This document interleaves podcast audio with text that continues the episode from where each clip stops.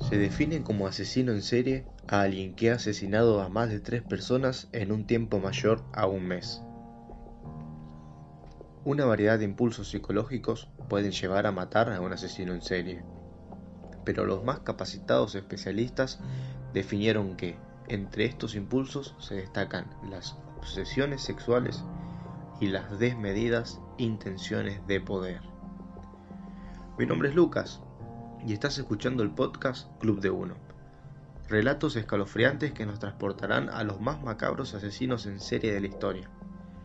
Toma asiento, resguardate en casa y no te dejes influenciar por la perversión de quienes escucharás hablar.